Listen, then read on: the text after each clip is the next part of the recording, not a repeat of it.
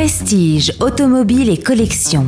14h-18h chaque samedi, roulez élégance avec Crooner. Michel Romanet Perrault pour Gentleman Driver, bah ça y est, nous sommes place de la Concorde.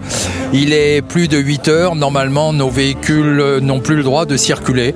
Alors on risque l'amende si on est en carte grise normale, on risque rien si on est en carte grise collection. Allez comprendre pourquoi une carte grise collection supprime la pollution alors qu'une carte grise normale bah, euh, pollue.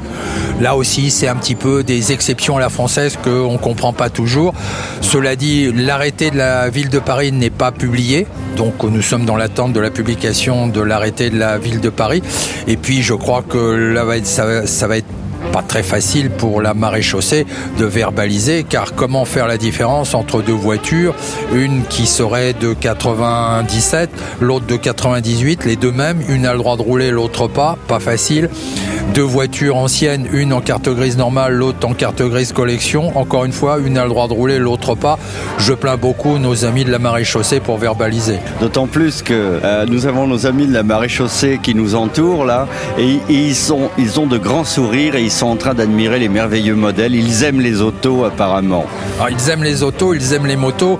Et euh, un, policier me disait dimanche dernier, bah voilà, moi j'ai une 106 de 95, j'ai plus le droit de rouler. Eh oui, eh oui, donc ils sont tous au premier niveau. Ce sont pas forcément des gens qui gagnent beaucoup d'argent, mais ce sont des gens qui se déplacent, qui viennent à leur travail et qui euh, bah, vont être bigrement enquiquinés avec cette loi ou cet arrêté liberticide.